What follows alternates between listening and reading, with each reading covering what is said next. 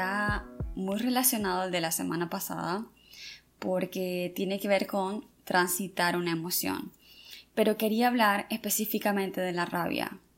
Me da risa que estaba hablando un día con mi mamá sobre cómo solemos reprimir la rabia todos y me dice, ay, pero rabia es como una palabra fuerte. Yo prefiero decir me molesta tal cosa.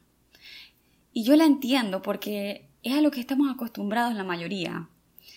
No sabemos procesar la rabia y yo creo que hasta lo relacionamos con sentirnos como malas personas, entre comillas, porque si somos buenas personas, entre comillas, ¿por qué habríamos de experimentar rabia contra algo, no?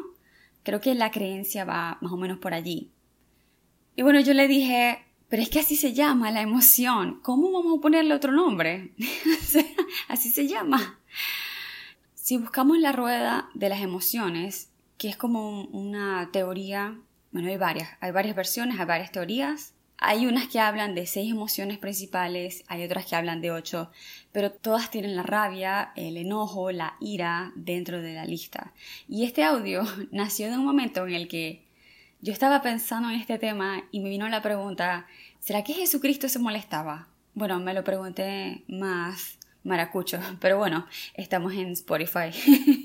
y abrí, abrí Google y escribí Jesucristo se enojaba.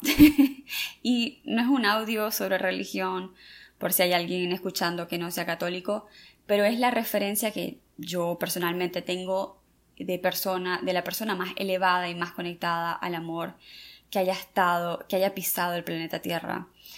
Y si quieren saber la respuesta, sí, hasta Jesucristo se enojaba, se molestaba también. Yo lo veo como si hay una puerta y detrás de la puerta está la liberación de la emoción, eh, pero para abrirla requieres una llave. La llave para mí es llamar la emoción por su nombre. ¿Cómo vamos a permitir sentir algo si no lo estamos identificando primero? ¿Cómo le vamos a dar el espacio a una emoción que no estamos reconociendo primero? ¿Cómo vamos a gestionarla si no sabemos por dónde empezar, no sabemos qué estamos gestionando? Cada emoción trae un mensaje, como decía en el audio anterior, cada emoción me muestra información sobre qué necesidad tengo en este momento que necesita ser cubierta y es nuestra responsabilidad hacernos cargo de eso. La sabiduría de la rabia es ser un motor para poner límites.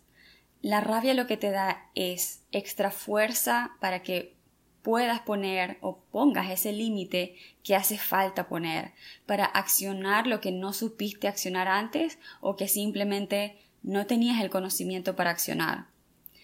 La rabia lo que genera es una fuerza que te quiere impulsar a poner ese límite como sea. A pesar de que a veces el resultado no sea algo positivo, ese es en sí el mensaje que comunica, es su esencia. La rabia te indica cuándo es momento de hacer un cambio y poner un límite.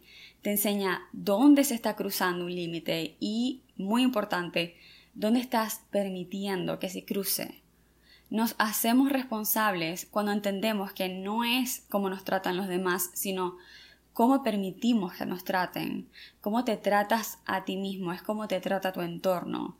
Eh, Luis Hay dice, la vida te trata tal como tú te tratas a ti mismo, y sé que es una frase fuerte, pero bueno, es el mensaje, como les digo, es el mensaje que, que nos quiere traer, es el mensaje que nos está mostrando.